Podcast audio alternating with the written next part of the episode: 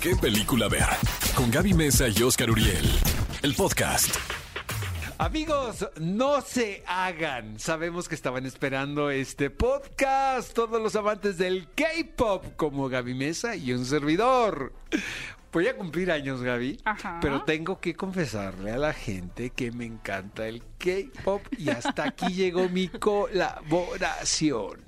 Eh, Que eres fan del K-pop. Ahí Lo vamos a dejar, ok. Cinefilos, bienvenidos al podcast de qué película ver. Estamos felices de tener a una invitada súper especial. Ahora sí que una experta verdadera de este tema que pues sabemos que gran parte no solamente de los escuchas, sino también de personas alrededor del mundo son sumamente fanáticas de este fenómeno que pues ya llegó para quedarse, ¿no? Bueno, Definitivamente. mira, esto no es nada nuevo, ¿eh? No es nada Los nuevo.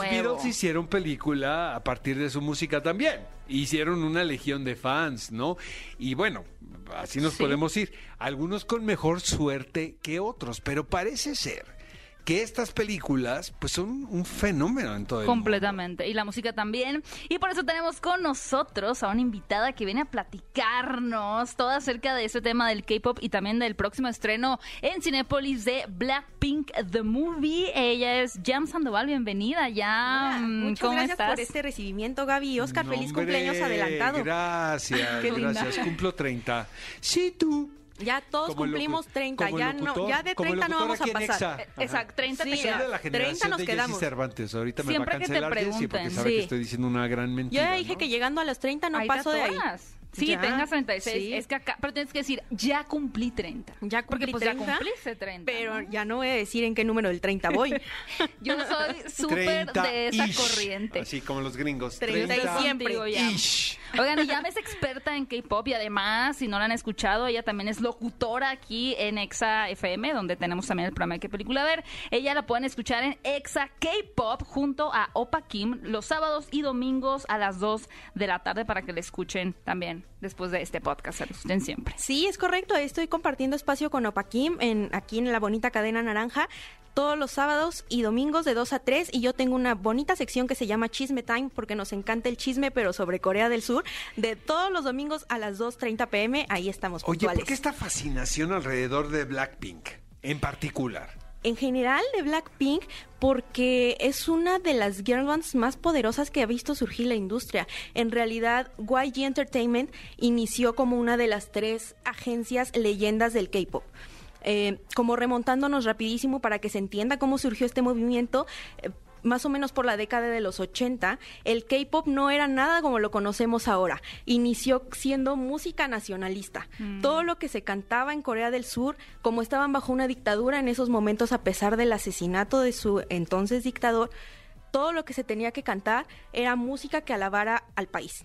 No podía ser otra cosa. Sí podía ser con tonos pop o con tonos de baladas muy románticas. Es como la música cristiana, pero, ¿no? Claro, pero que alabara solo a Corea del Sur. Sí, como en España, antes de la movida, exactamente, que viene este movimiento a partir del fin de la era del franquismo. Eh, Eso, ajá, y también Así digo, es. la religión, la música cristiana que puedes tener, o sea, alabanzas, que pueden ser como reggaetón, que pueden ser rock, que pueden ser pop, pero finalmente son alabanzas. Sí, ¿no? y, y después de eso llega un grupo que se volvió icónico que se llama Seota and Boys en 1992. Llegan estos tres chicos con un estilo de hip hop increíble Mm, sí a romper visto. paradigmas y además de eso con una música que dice basta, no voy a alabar más a esta nación, voy a hablar de crítica social, de lo que está pasando con los jóvenes y rompen, rompen con esta rutina que se tenía en la música y de ahí viene el boom del Hallyu o lo que conocemos ahora como la ola coreana en el mundo. Oye, pero es una mezcla de qué géneros, desde tu punto de vista. Es que en realidad el K-pop ya, ya no es un género. En general se puede traducir como pop coreano, que es la, la traducción literal, pero no es como tal un género. El K-pop trae hip hop, trae R&B, trae el pop más puro que podemos conocer como Backstreet Boys. No, trae una combinación de todo, hasta de EDM. también, porque este grupo que mencionaste que no se me quedó tatuado ahorita en la mente en estos minutos, pero no, no sé si estoy mal, recuerdo haber, haber visto un documental donde decían que justo estos tres chicos estaban como varios pasos adelante en el, eh, adelante en el tema de la moda eh, y que los Backstreet Boys se inspiraron un poco en ellos, ¿no? Claro, en general estaban muy adelantados en la moda, pues para la época, porque Ajá, era para la época, principios los de los 90s, 90, ajá. el comenzar como con el nuevo siglo y los 2000, sí estaban muy adelantados, pero también era una moda muy extravagante y muy extraña. Luego de que Seoita Gian Boys, que fueron el grupo debut, sale de escena, Lizzo Man dice, de aquí soy. Y se agarra para construir la primera agencia musical en Corea del Sur, que es SM Entertainment, copiando toda la fórmula que traía Seo Taiji. Y a pesar de que de esta agrupación sale otro líder, que es el de YG, agencia que vio nacer a Blackpink, Lee Man fue el primero que tomó la fórmula y de ahí se agarró para, para hacer esto pero las modas eran bien extravagantes. Empezó con un grupo que se llamaba Hot, H-O-T, pero usaban ropa así súper de invierno, guantes de Me hockey, encanta. cascos, Ah, que lentes. decía ellos más y sí estaba Ajá. increíble y la gente salía a la calle. De hecho, este documental se llama En pocas palabras.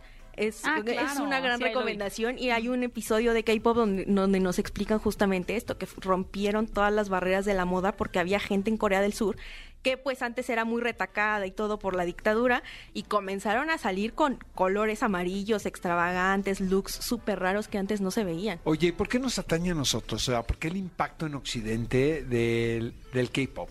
Es que es bien raro porque el K-pop llegó aquí con Psy. Gangnam Style se volvió un fenómeno increíble. Pero qué horror, Pero el, ¿no? pero el Esa problema, justamente, justamente el problema de Gangnam Style es que nunca fue visto como música en realidad.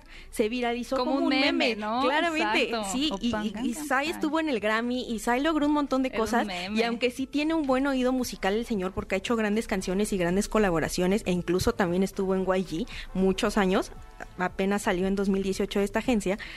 Fue visto como un circo. Lo que pasó Bueno, con una fue eso puerta. abrió una puerta, pero de todos modos pasó muchísimo tiempo hasta que se abrió bien esa puerta y no fue hasta la llegada de BTS. A ver, BTS. Vamos. Ay, es que BTS es un tema bien, bien complicado y quiero Esta dar es una, serie perspectiva material. amigos. Son 10 podcasts dedicados al K-pop. No estaría ¿Qué nada película mal. ¿eh? Una, una docuserie eh, Sí, como radionovela. K-pop. BTS inició muy poquito después de que Psy llegó a la escena. Psy saca Gangnam Style en 2012 y se vuelve un fenómeno global, pero más viralizado casi como, 10 años, como meme, claro. BTS hace su debut solamente en Corea del Sur en 2013. Siete integrantes totalmente enfocados al hip hop y como a estos tonos muy rudos, todo en negro, todo en un estilo muy diferente a lo que veníamos viendo en K-pop, que era como muy dulce, muy bonito, grupos de chicas con colores pastel. BTS era una onda totalmente diferente. rebeldes. Pero aún así, no tuvieron suficiente reconocimiento porque, como les dije, había tres agencias importantes, que eran YG, SM y, y JYP.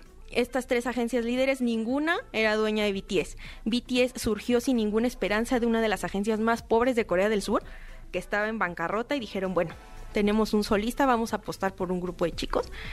Y no tuvieron su éxito ni su apertura mundial hasta más o menos 2017 que lograron entrar a los Billboard.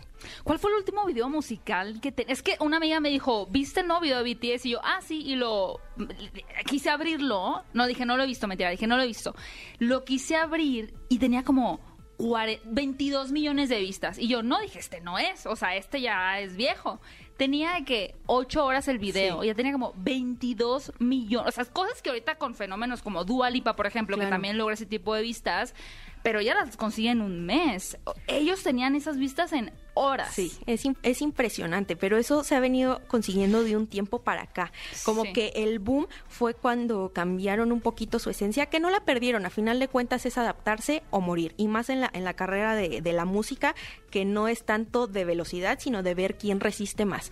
Entonces, En general. siento, sí, todo. siento que, que este boom de BTS llegó con Dynamite, porque aunque ya habían tenido su colaboración con Halsey, que también los despegó un montón, llegó hasta Dynamite, que fue su primera canción en inglés, y tuvieron más de 30 millones en 10 minutos. Es que, es que eso a, A mí ver, impresiona fuera máscaras, muchísimo. fuera máscaras. ¿Qué te pareció la película de BTS del año pasado?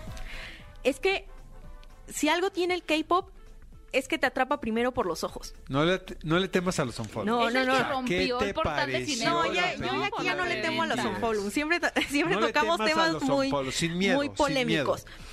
Me gustó, pero creo que pudieron dar más. Yo como Army, que yo sí soy muy fan de BTS, yo sí creo que pudieron haber dado Tiempo, ¿En qué ¿cuándo aspecto? se- ¿En qué aspecto? Army, Más. ¿Cuándo se genera el, el término Army para identificarse como un grupo de fanáticas de Fue BTS? el 9 de julio Ajá. de 2013. Oh, ya, yo. tiene tiempo. ya, ya también tiene sus ocho años, porque antes no teníamos como tal un nombre. Un nombre. Según yo creo que nos decían mi amor o una cosa así súper cursi. Y después decidieron cambiarlo porque Army son siglas además de, de significar ejército, son siglas como de lo, lo más bonito, ¿no? Como Ok. Son representantes Oye, de nuestro rap. ¿Y en qué, o sea, qué crees que le, que le faltó a la película de BTS? Es que no era la primera, o sea, en realidad ya era, si no me equivoco, el cuarto documental de BTS y además sacaron como una miniserie también para YouTube Premium, entonces no era no era el primer contenido. Y nos lanzaron un libro que se llama The Notes, entonces en realidad lo que vimos en este documental fueron fragmentitos de las otras películas, pero regrabado, porque sí era sí era nuevo. Como especial de Friends, O sea, era, como sí, era re- sí era reciente porque fue de su última gira y Ah, de sus últimos documentales que se llaman In, In the Soap, pero en realidad era como más de lo mismo. Oye, ¿por qué crees que el K-pop en este momento de lo que estamos viviendo en el mundo, porque todos estamos en una situación similar, está teniendo tanto arraigo? ¿Cuál es el impacto del K-pop en, en la gente? Porque ni siquiera se trata de una generación. O sea, yo, yo la verdad conozco gente de todo De tipo toda de edad, edad, sí. exactamente, Sí, yo que le gusta el K-pop. Claramente, ya al menos desde que estoy como me- más metida en este mundo y he ampliado mi conocimiento a más grupos y he conocido gente de todas las edades que incluso comenzaron siguiendo esta cultura por los K-dramas y que Ah, entonces sí. de algún K-drama surgió una agrupación sí que y la también sigue. están más de- mi mamá ve yo no dramas puedo, de la verdad. O sea, suéltenme, ¿no? Los, los Y uno, K-dramas, uno de los, de los más icónicos es Chicos antes que Flores y yo creo que es uno que no se puede perder nadie, que al menos vas a decir, Ahora es, sí que es son como las papas, como las papas, que no puedes comer solo una, Sí. ¿no? Empiezas y Ya te no vas, puedes parar. pero te quedas pegado, ¿no? Pero yo creo que se trata este apego un poco más a las letras, no tanto a lo que nos atañe. Es que yo siento que todo- todas estas agencias encontraron una buena fórmula y se dieron cuenta que el combinar outfits extravagantes, caras bonitas, buena música, videos muy coloridos, con Una buenos efectos, ajá, con gran producción, pero además que tuvieran letras de crítica social y que te incitaran al amor propio, fue el boom. Gaby. ¿BTS o Dua Lipa? No, Dua Lipa. Lo siento. Yo soy súper fan de Dua Lipa, Oscar Uriel. Qué apuros me ponen. ¡Qué O me voy. oso! Yo, yo tengo una pregunta para Jan, porque hace como tres años, seguramente tú sabes la fecha exacta, yo recuerdo eh, que vino Blackpink a México y eh, una amiga trabajaba en una empresa coreana y decía que hicieron concursos para regalar boletos y que nadie, lo- nadie participaba y realmente se quedaron con muchos boletos porque la gente era así como, eh, pues quién sabe. Bueno, ahora las cosas han cambiado. ¿Qué, qué, qué pasó con Blackpink específicamente en esos últimos años que también lograron tener este impulso? ¿Fue por BTS? Blackpink creo que no ha venido a México eh, con ellas como un show como solista, pero sí pasa, o sea, como que el, el desconocimiento y el decir, ay, es K-pop o son los One Direction de Corea, porque es como bien fácil decir esto, sí nos lleva a como a, a la repulsión de este tipo de cosas. Y pasó con BTS, en 2015 vinieron ellos solitos y fue una bodega muy fea en donde se presentaron, casi no hubo gente y después ya en 2017 cuando fueron el boom todo el mundo estaba esperando un show solista y nunca volvieron a pisar México. Con Blackpink creo que pasó lo mismo, ellas vinieron a un K-Con, que es como si fuera un Vive Latino, un Flow Sí, Fest, eh, sí. pero de bandas de K-pop pues Que son que son muy también. famosas y es fascinante este tipo este tipo de eventos pero tampoco tienen mucha difusión porque incluso lo- el boletaje se llevaba a cabo por una, una academia de idiomas, o sea, ni siquiera por Ah. ninguna empresa que distribuye boletos que sea famosa en el país. Todo era como así muy muy cultural, muy propio de Corea del Sur, todo todo muy limitado, entonces también la gente no se enteraba, la difusión era poca y también no les interesaba. Y no creo que el éxito de Blackpink sea por BTS, o sea, sí se debe. Yo creo que BTS abre una puerta increíble para los grupos que vienen, entre ellos Blackpink, porque estas chicas van a cumplir eh, cinco años en la escena apenas. Ok. Entonces yo creo que sí abrieron una puerta, pero no se debe su éxito a ellos, porque estas chicas son el primer grupo de, de chicas de YG después de siete años. Wow. Iniciaron con uno que se llamó 21, pero era totalmente hip hop, eran chicas súper rudas, nunca tocaron pop dulce como lo está haciendo Blackpink, y eran un concepto totalmente diferente que aunque sí se quiso, nunca, nunca llegó a más. Oye, ¿por qué, por qué el fandom es tan intenso, el fandom del K-pop? Siempre están en tendencia, ¿no? En Twitter, Exacto. todos los días. Siempre, no sé, es que yo creo que se esmeran mucho en que en que estos grupos tengan más reconocimiento, porque vieron también en los fandoms vieron ahí la fórmula, vieron que con BTS funcionó, que lograron que BTS rompiera barreras de, de muchas formas. Y creo que los fandoms son parte importante de este reconocimiento que han tenido bandas como BTS y Blackpink. Entonces ya ahí lo hallaron. El ser intensos es es parte de, o sea, vieron que le funcionó con un grupo y ahora todos lo adoptaron para ver si sus grupos pueden lograr lo mismo. Oye, ¿sabes de dónde viene eh, el nombre de Blinks? Sí, Blackpink, o sea, es como un, todo, ¿no? un acrónimo de Blackpink, Claro de, que de-. Black y de Pink, Blink. Pero también es como un guiño, como decir, ah, qué bonito te estamos guiñando para que te Ah, acerques a nosotras. blink. Oye, según esto, la película va a mostrar distintas secuencias cinematográficas entre las que destacan The Room of Memories. ¿Estás consciente de eso o no, compañera? Beauty. The Room of Memories que contiene cinco años de recuerdos. Y luego Beauty con clips de cada una de las integrantes destacando sus características únicas. Y entrevistas exclusivas, que es un espacio con mensajes para todos los fanáticos. Es que eh, sí es una fórmula muy común en estos grupos, pero en general eh, sí es novedoso que lo saquen como en una plataforma ya para pantalla grande, porque nosotros lo vemos más como un, un tipo, una forma de adquirir mercancía. Al menos BTS, porque yo Oh. pertenezco a este fandom, lo sacan cada año y se llama BTS Memories y es un DVD que te avientan lleno de fotos, lleno de, no sé, calendarios, stickers, diferentes cosas dentro, pero además viene un DVD con sus memorias de ese año y un concierto. El, el más O sea, icónico de es, esa pa- es gira. para el fandom, señora. para todo, el fandom. todo es para el sí, fandom. Que, que bueno, ya estás hablando de público muy grande. No, tengo una, ir tengo una brutal, ¿estás de pregunta. acuerdo? Tengo una pregunta, Jan, por ejemplo, porque tú eres parte de este fandom y eres ARMY y bueno, no sé si eres eh, Blink como tal, pero ¿cómo, ¿cómo es el ambiente dentro de estos fandoms? ¿no? Porque justo me dices que en 2015 vino BTS, una bodega horrible y que casi no fue nadie. Sí. Eh, se- Existe esta cosa muy regular dentro de los fans que es como, no, yo sé más porque llegué primero o son muy inclusivos, decir, sí, sumemos más, seamos más. Yo creo que en ese entonces, que era muy poco, sí estaba mucho como este sentido de pertenencia de... mm, empezaron en 2013, pero yo cuando vinieron a México Exacto. ya los conocía y entonces aléjate de mi grupo, Pero tú que eso- entraste en eso hacemos 2020. todos, Tú que te subiste a la ola. Eso Sí. hacemos todos. Sí. Queremos ser los Pero primeros. me da la impresión de que las ARMY son muy inclusivos porque Sí. siento que justo están tratando de empujar a más, más y por eso cada persona que, aunque se haya hecho fan por Dynamite o por el último, es como, sí, tú también, vente, súmete a nosotros porque tenemos este esta misión que es gigantesca, ¿no? Entonces no son como de segregar, no lo sé, pienso. Sí, pero también justamente en estas películas nos han demostrado eso. O sea, ellos mismos a través de estos documentales nos los han inculcado, porque si algo nos atrae es como ver el lado humano de nuestro artista favorito, sea quien sea, ¿no? Entonces e- ellos en estos documentales nos lo muestran y nos enseñan que el valor de la amistad, que el valor de la unión, que el amor propio. Entonces este tipo de cosas son las que nos hacen decir, bueno, tú acabas de entrar hace un mes, pero está bien, te presumo, te, te enseño lo que pasó antes de que tú llegaras. Sí, sí se ha vuelto un fandom mucho más unido, pero antes sí era así como, a ver, A ver, regresando, al cine. Trivia, trivia, trivia. Ahí les va.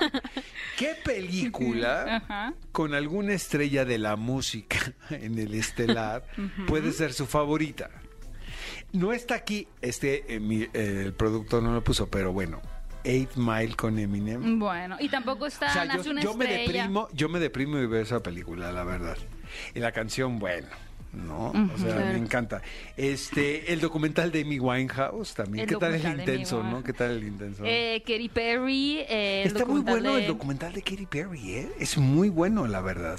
Sí, está bueno el documental de Katy Perry. Es muy triste el documental. Ajá, es muy bueno, pero sí apela mucho le a la rompen- emoción. Le rompen su corazoncito, ¿sí? Sí. ¿No? Bueno, pero ahora está con Orlando Bloom.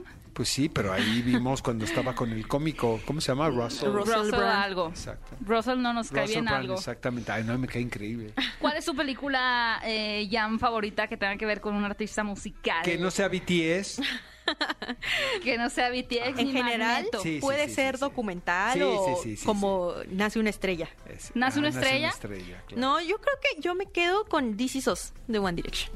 A mí me encanta, Ah, me This Is encanta Us de Pero también hay un documental que no es tan como documental, sino que apela mucho más a, a hacer una especie de un blog muy bien producido, que es uno de Sam Smith en, el- en los Abbey Road Studios. Ay, me encanta. El de Justin Bieber.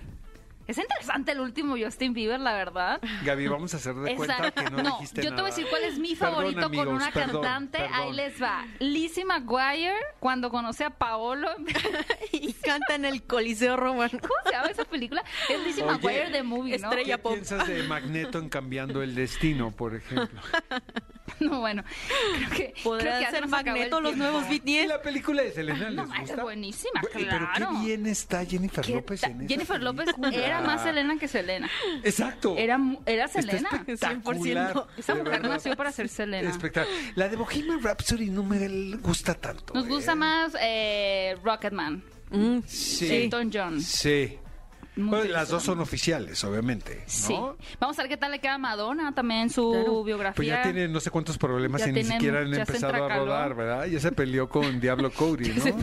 y ni siquiera han empezado a rodar, ¿no? Oigan, ya nos vamos.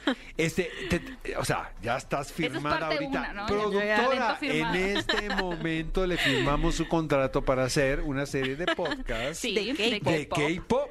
K-pop. ¿Estás Ya de que veas la película de Sí. Blackpink, eh, The Movie, que se va a estrenar en Cinepolis en la pantalla grande, pues nos acompañas de regreso para saber tu opinión y también porque estás metida en todo esto, también que nos cuentes la opinión o tu experiencia en cuanto a la recepción por parte de los fans. Sería increíble de, de las Blinks, los Blinks. Yo encantada de estar en este espacio que me ofrecen y feliz porque me encanta el K-pop y No se me suelta nota, la no lengua hablando nota, de ¿eh? esto. Ajá. Qué bueno que nos dices. Amigos, veamos Blackpink en pantalla grande. Esto fue el podcast de ¿Qué película ver? Un programa de Cinépolis por Exa FM 104.9. Esto fue ¿Qué película ver? El podcast con Gaby Mesa y Oscar Uriel. Disfruta nuevo contenido todos los miércoles y sábados. Hasta la próxima.